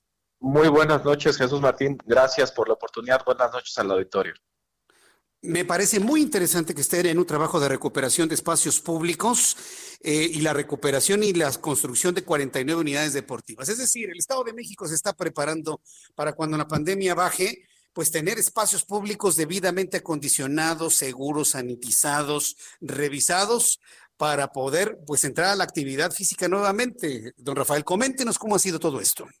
Así es, Jesús. Bueno, es, es yo creo que es momento de repensar las ciudades, es, es momento de repensar los espacios públicos. Eh, pues por supuesto que esta situación de la pandemia nos ha obligado a transformar nuestro día a día y el gobierno pues no se debe detener, debemos de eh, incidir en la creación de espacios públicos de calidad que nos permitan a las personas pues convivir de forma segura, convivir en espacios eh, públicos abiertos, en espacios como tú lo estás llamando sanitizados, pero además en espacios incluyentes que les permita a los más eh, a los más chicos pues tener áreas de juegos infantiles a los más grandes tener áreas de, espacios deportivos pero también pensar en los adultos mayores con espacios eh, eh, adaptados para sillas de ruedas para gente que ande con, con alguna con algún andador o alguna asistencia para, para caminar. Y es por eso que el gobierno del Estado de México ha hecho esta inversión importante como tú lo estabas diciendo, en 49 espacios públicos ya, entre parques y deportivos, en los que se han recuperado y se le están entregando prácticamente a las comunidades para que se los apropien y eh, puedan eh, eh, sacarles el mayor provecho posible. Ahora, e, estos espacios ya estaban ahí, estaban subutilizados, estaban tomados por la, criminalidad, o, ¿cómo estaban estos espacios para verlos reacondicionados? En la gran mayoría de los casos estamos hablando de espacios abandonados. Por eso es una estrategia de recuperación de espacios públicos. El, nombre que se le ha dado es Vive tu comunidad. Pero en la mayor cantidad de los, de las, de los casos eh, nos hemos encontrado con espacios abandonados, desgastados, en muchos casos, eh, pues prácticamente cooptados por grupos que no necesariamente es lo que socialmente deseamos, ¿no? Eh, yo te podría decir que en los recorridos que hemos hecho para analizar la factibilidad de los proyectos, en muchos casos incluso, pues, este, han habido grupos que pues, no solo te ven feo, ¿no? Sino que incluso este, te reclaman el, el territorio y, y, piensan que estás ahí este, como, como, como un invasor, cuando realmente los invasores son, son ellos. Nosotros lo que estamos haciendo es recuperar estos espacios públicos y dándoselos a las comunidades. Por ejemplo, hace poco el gobernador entregó el Parque de la Ciencia Atizapán de, Zaragoza, que es un corredor lineal de casi 5 kilómetros, en el que te podría decir que una de las cosas que más nos señalaron los propios vecinos y agradeciendo y reconociendo fue el tema de que, que sea un andador iluminado perfectamente de noche, que tenga cámaras de seguridad, que tenga botones de pánico y eso hace que la gente pueda salir a recorrerlo, a disfrutarlo, salir de forma segura y evitar que sean grupos eh, delictivos o, grupos de, gente que está realizando actividades no necesariamente saludables, y que, que sean estas personas las que estén ocupando estos espacios públicos. Bien, eh, ¿cuándo empiezan a operar los espacios públicos? Mira, ahorita hay que recordar que seguimos en semáforo rojo, entonces eh, algunos espacios, sobre todo los espacios deportivos, eh, se encuentran en suspensión de actividades. Sin embargo, en el momento en el que eh, cambie el semáforo de color y nos permita tener algún tipo de, actividad deportiva, bueno, serán abriendo gradualmente sin embargo, hay muchos parques, por ejemplo, el, que te comentaba, el parque de Zapán Zaragoza, que al ser una vía de comunicación que, que, que, atraviesa más de 30 colonias del municipio, en estos momentos se encuentra abierto al público, la gente puede ir, disfrutarlo, evidentemente conservando las medidas de sana distancia, el uso del cubrebocas y el lavado constante de las manos. En todos los parques y espacios públicos que se están entregando, todos tienen baños, todos tienen baños separados hombres y mujeres y todos están pensados para que los puedan eh, eh, disfrutar personas con cualquier eh, condición. Pues qué buena noticia, yo le agradezco mucho el que me haya tomado esta llamada telefónica el día de hoy. Estaremos muy atentos de estos trabajos que están realizando precisamente ahí en el Estado de México. Muchísimas gracias por este tiempo, muchas gracias. al contrario, gracias por la oportunidad. Buenas noches. Gracias. Es Rafael Díaz eh, Leal Barrueta, secretario de Desarrollo Urbano y Obra del Estado de México. Voy a los anuncios y regreso con más noticias aquí en El Heraldo. Escuchas a Jesús Martín Mendoza con las noticias de la tarde por Heraldo Radio, una estación de Heraldo Media Group. Escucha las noticias de la tarde con Jesús Martín Mendoza. Regresamos.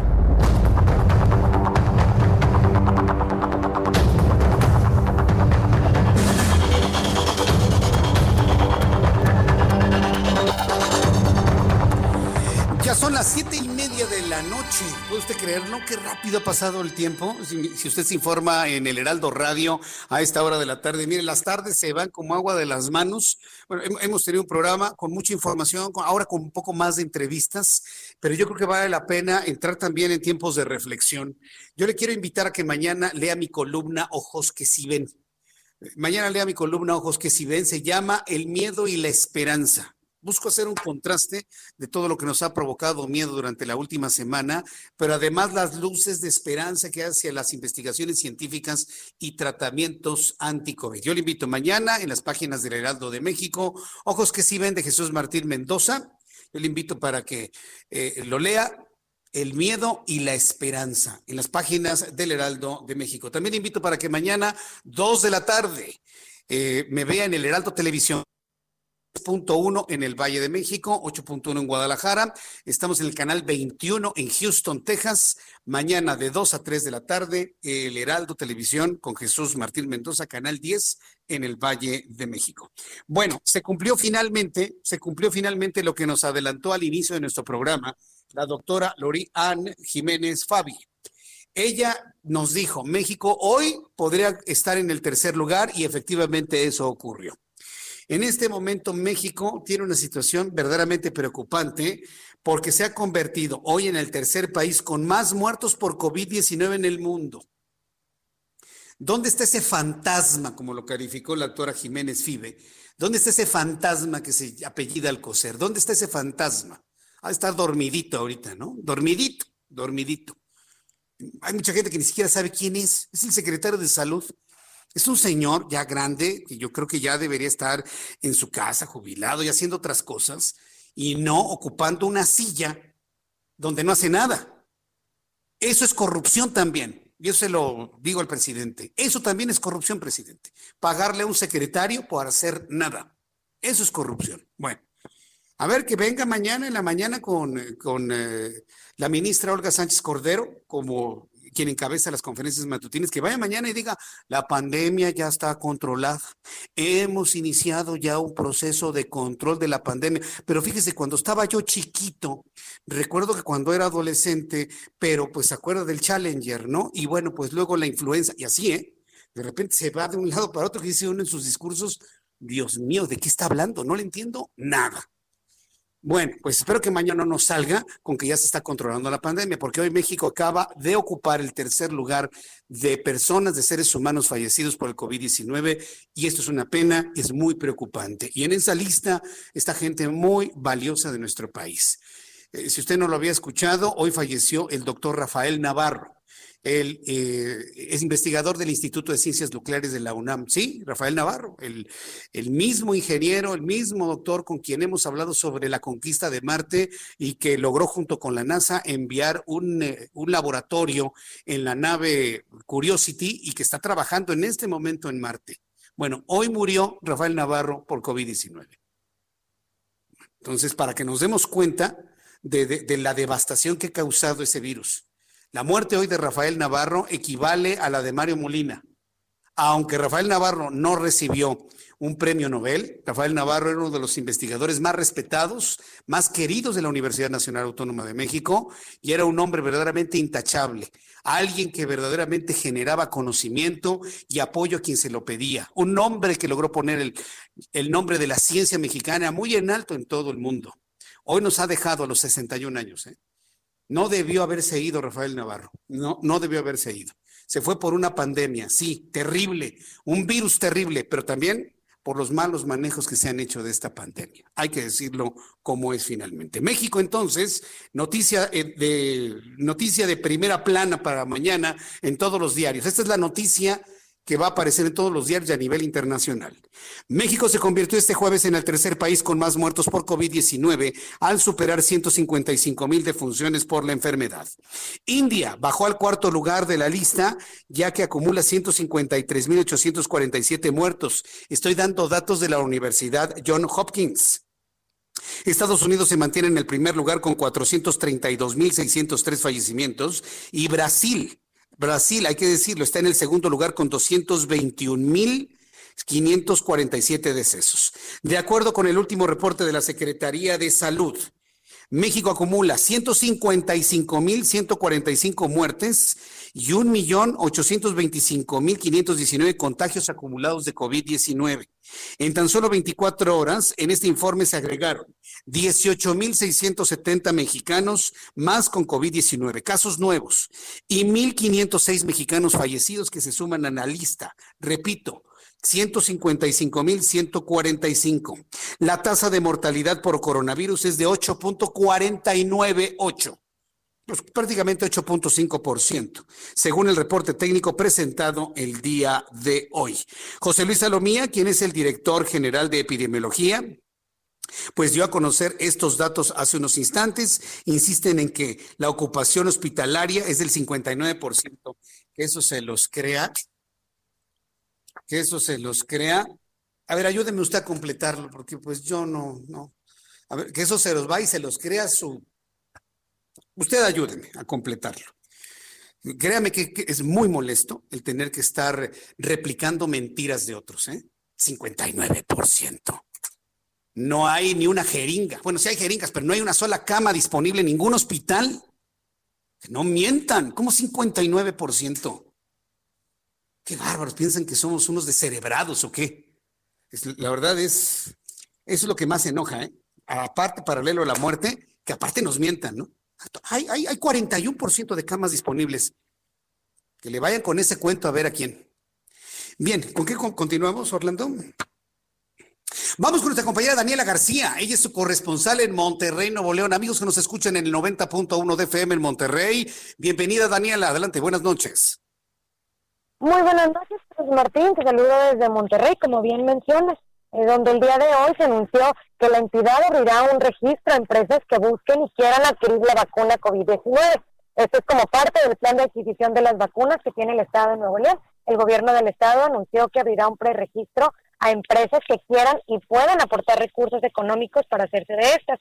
En entrevista el día de hoy, Roberto Rutilio, secretario de Economía y Trabajo del Estado, nos dio a conocer que en el plan para adquirir la vacuna que se trabaja actualmente está incluida la colaboración de la iniciativa privada, pero también de universidades y obviamente pues del sector público. Esto pues parte del gobierno del estado, pero también de los municipios y para esto se preparan junto a empresas locales para reunir el dinero necesario para comprarla que en su momento el grupo coordinador dirigido por el secretario de Salud Manuel de la Oca Vasos decida que sea la mejor opción para el estado, siempre y cuando cabe aclarar que la empresa farmacéutica, que la manufactura tenga la disponibilidad para venderla. Según nos informó el secretario de Economía y Trabajo, Roberto Rusilde, estarán publicando en los próximos días esta plataforma digital que utilizarán las empresas para poder registrarse y ofrecerse eh, para poder aportar recursos económicos, pero también para decir cuántas vacunas quieren adquirir, ya sea para sus empleados o para sus empleados y los familiares de sus empleados.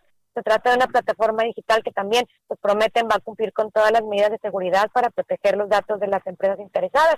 Y además de esto, Jesús Martín, te comento, nos, nos comentaba el secretario de Economía y Trabajo que se creará un fideicomiso que va a vigilar la transparencia del gasto y la distribución equitativa de las vacunas, es decir, a quién se le entregan las vacunas que adquirieron y en cómo se aplican.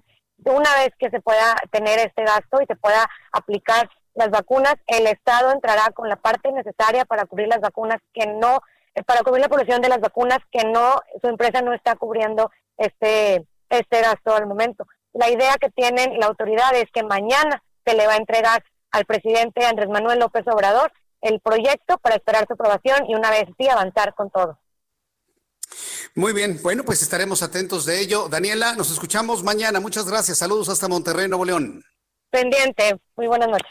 Pendientes, muy buenas noches. Es nuestra compañera Daniela García, allá en la ciudad de Monterrey. Son en este momento ya las 7 de la noche con 39 minutos. Me dice David López, audio David López a través de nuestra plataforma, me dice, descanse en paz el doctor Rafael Navarro. Lo vamos a extrañar al profesor Navarro. Hay una esperanza para la humanidad en el espacio, me, dice David López. ¿Sabe qué es lo que me gusta pensar? Y, si lo estoy pensando es porque seguramente está ocurriendo.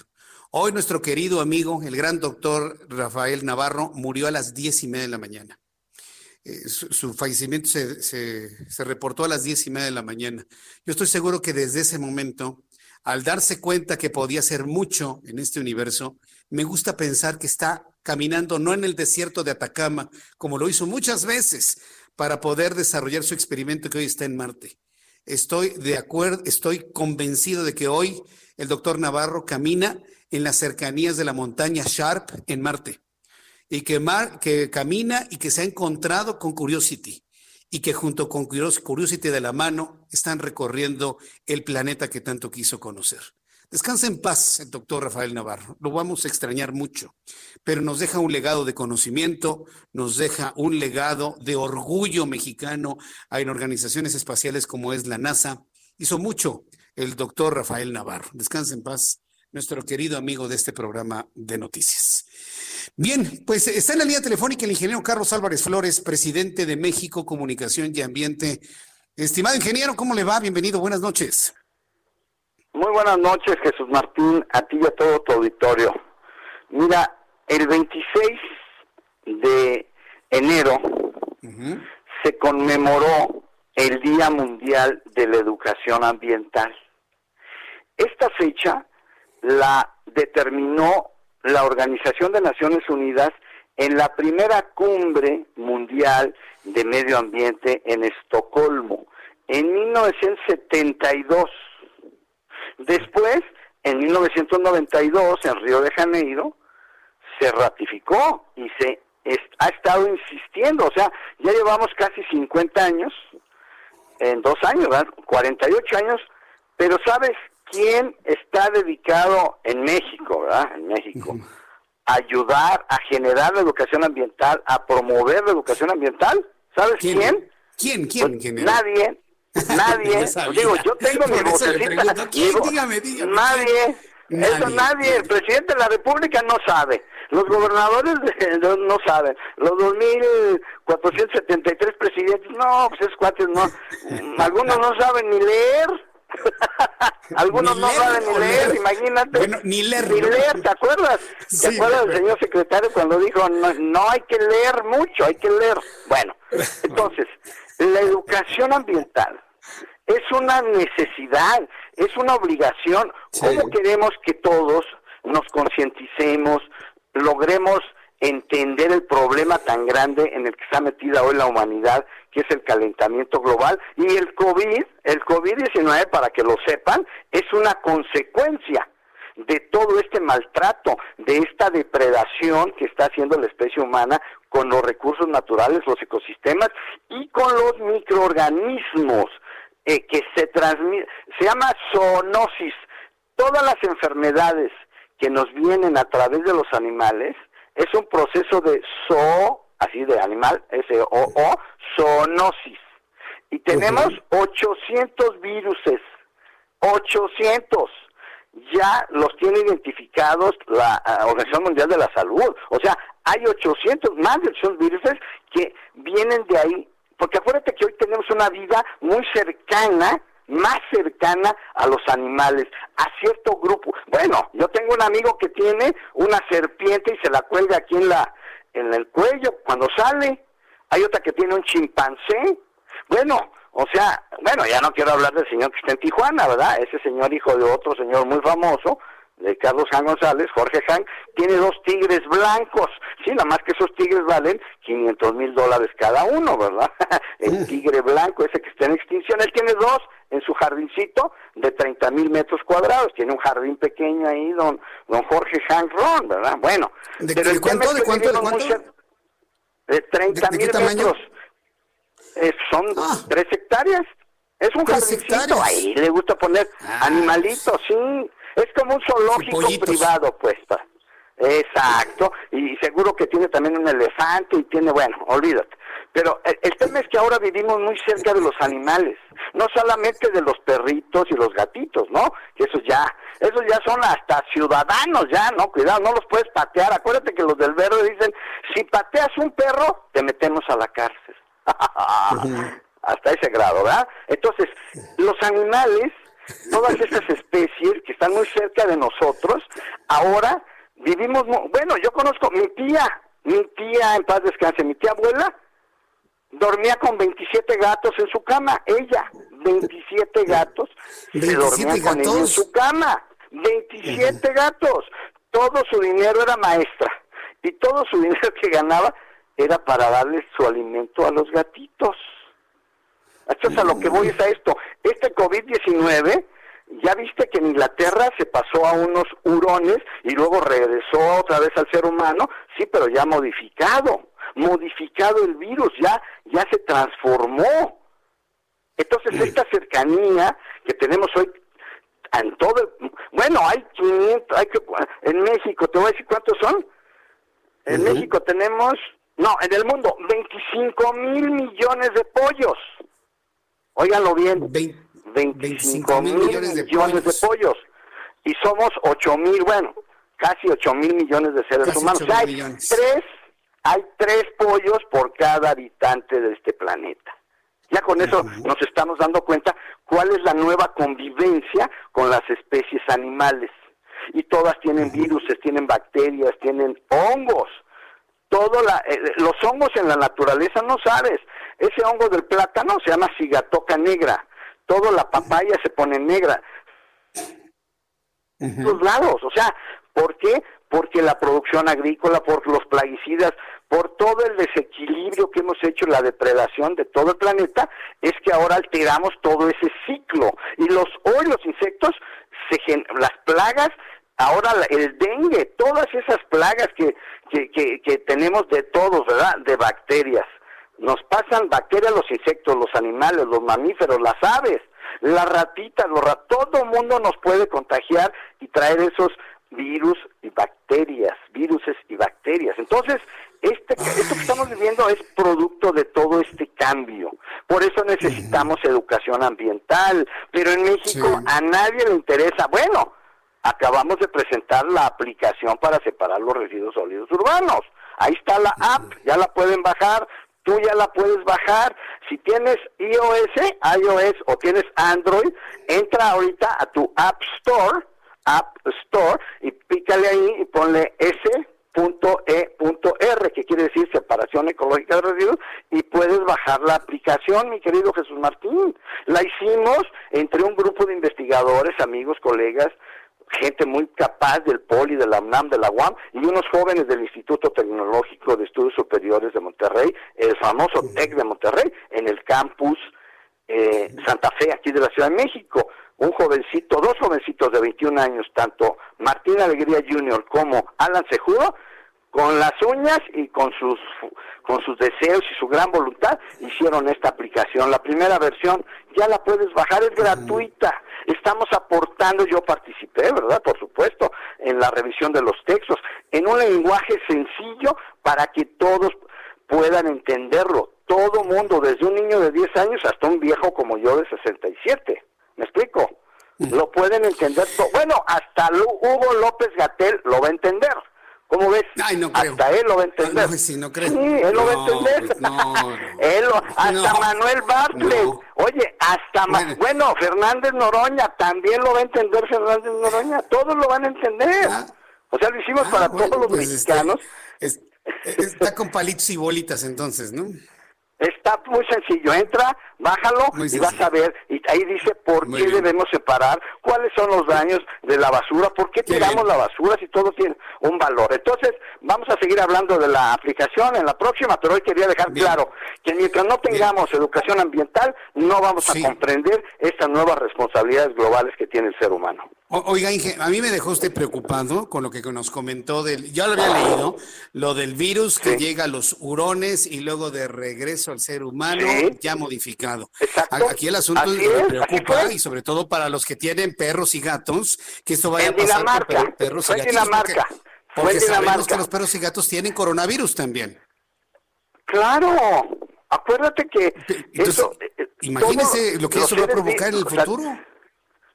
Por eso, por eso debemos tener conciencia, cuidado, tenemos que actuar ya de otra forma. El ser humano tiene que modificar su comportamiento. Sí, queremos la modernidad, queremos la cercanía con los animales, pero tenemos que ser más cuidadosos, más, mucho más serios, entender más la vida de que estos microorganismos aquí están y no se van a ir, ¿eh? No se va a ir, el, el coronavirus se va a quedar, como el H1N1, como el VIHS, o sea, como el SIDA. El SIDA aquí está, claro, ya entendimos, ¿verdad? ya nadie se acuerda, pero pero acuérdate que hasta el Magic Johnson, ¿te acuerdas del basquetbolista Magic Johnson? Él es cero positivo, así se decía, ¿no? Cero positivo. Pues eh, nos hablamos y nos comunicamos el próximo jueves, ingeniero. Con mucho gusto. Muy buenas noches. Gracias, que le vaya muy bien. Muy buenas noches, el ingeniero Carlos Álvarez Flores, presidente de México Comunicación y Ambiente. En la línea telefónica, Raimundo Sánchez Patlán con su periscopio de este jueves. Mi querido Ray, qué gusto saludarte, bienvenido. ¿Qué tal, Jesús Martín? Un gusto saludarte a ti y a todo el auditorio. Oye, ¿siguen siendo benditas las redes sociales o ya medio malditas para algunos? ¿Cómo la ves tú? Yo creo que ya son medio herejes, aquello de que las benditas redes sociales, eh, pues que soltó López Obrador en algún momento, porque bueno, le sirvieron a sus fines para imponer su narrativa y pues, obviamente acceder al poder, pues ahora se están convirtiendo en un problema eh, sobre todo para su partido, para, para Morena, eh, porque acuérdate, todavía eh, durante 2018, que fue cuando ganó la elección, pues las endiosaban como herramientas alternativas y bueno, ahora los congresistas pues del partido en el poder quieren regularlas. Esto, Jesús Martín, con el argumento de garantizar que sea a través de una legislación la, lo que ellos llaman libertad de expresión. Estamos hablando de que Twitter, Facebook, TikTok YouTube e Instagram, y algunos mencionan hasta Amazon, están en la mira de los senadores y diputados del partido del presidente Andrés López Obrador. ¿Desde cuándo? Bueno, pues desde que este acusó a la plataforma del AVE Azul de censurar, lo digo entre comillas, censurar al entonces presidente Donald Trump por incitar a la violencia. Acuérdense que, eh, pues en esos episodios que vimos en la Casa Blanca a principios de enero, eh, esa violencia fue desatada, pues por unos tweets del entonces presidente Donald Trump. Y bueno, Twitter decidió darle de baja su cuenta.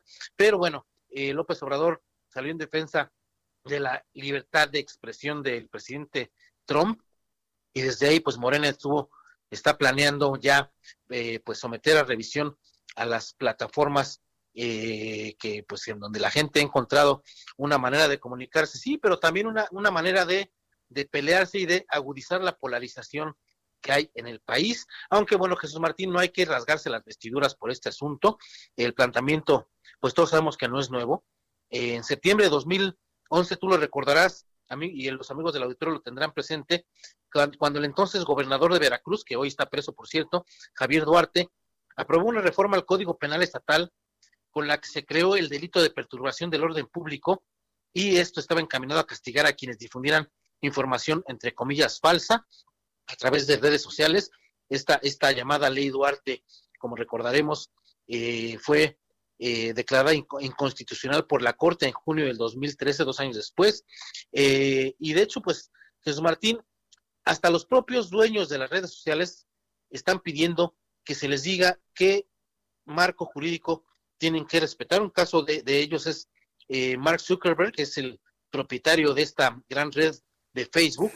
Él, él en 2019, eh, en marzo para ser más específicos, urgió al Congreso de Estados Unidos pues a describir claramente cuáles eran las responsabilidades que, que, que deberían tener las empresas los gobiernos y los usuarios a través de estas plataformas y bueno también eh, hay lugares en donde ya sabemos que, que, ya hay regulación y se han incurrido en extremos como en el caso de Rusia que, que, precisamente ayer multó con hasta 52.760 dólares a Twitter, Facebook, Instagram y TikTok. Esto por ah. incitar a, una movilización a favor del líder opositor Alexei Navalny. Eh, Vaya, ¿qué, ¿qué, futuro para estas plataformas, ¿no, Ray? Así es, pero hay que, hay que mencionar algo muy, muy importante, Jesús Martín, que si bien está el derecho de decir lo que se quiera, cuando quiera y por donde se quiera, lo primero que tiene que pasar para eso, Jesús Martín, es respetar el artículo 6 de la Constitución que ordena que ninguna manifestación de ideas, excepto las obviamente las que inciten a la violencia o a otro tipo de conductas Correcto. Eh, pues, legales, no sean objeto de persecución judicial ni administrativa. Ahí parte todo, Jesús Martín, y bueno, habrá que ver. Habrá que ver qué, camino toman este, esta, discusión en el Congreso. Bueno, estaremos muy atentos de qué sucede en estos días con las redes sociales. Te mando un abrazo, Ray, porque ya nos corta la computadora. Gracias. Esto fue las noticias de la tarde con Jesús Martín Mendoza. Heraldo Radio. La HCL se comparte, se ve y ahora también se escucha. When you make decisions for your company, you look for the no-brainers. If you have a lot of mailing to do, stamps.com is the ultimate no-brainer. Use the stamps.com mobile app to mail everything you need to keep your business running with up to 89% off USPS and UPS. Make the same no-brainer decision as over 1 million other businesses with stamps.com. Use code PROGRAM for a special offer. That's stamps.com, code PROGRAM.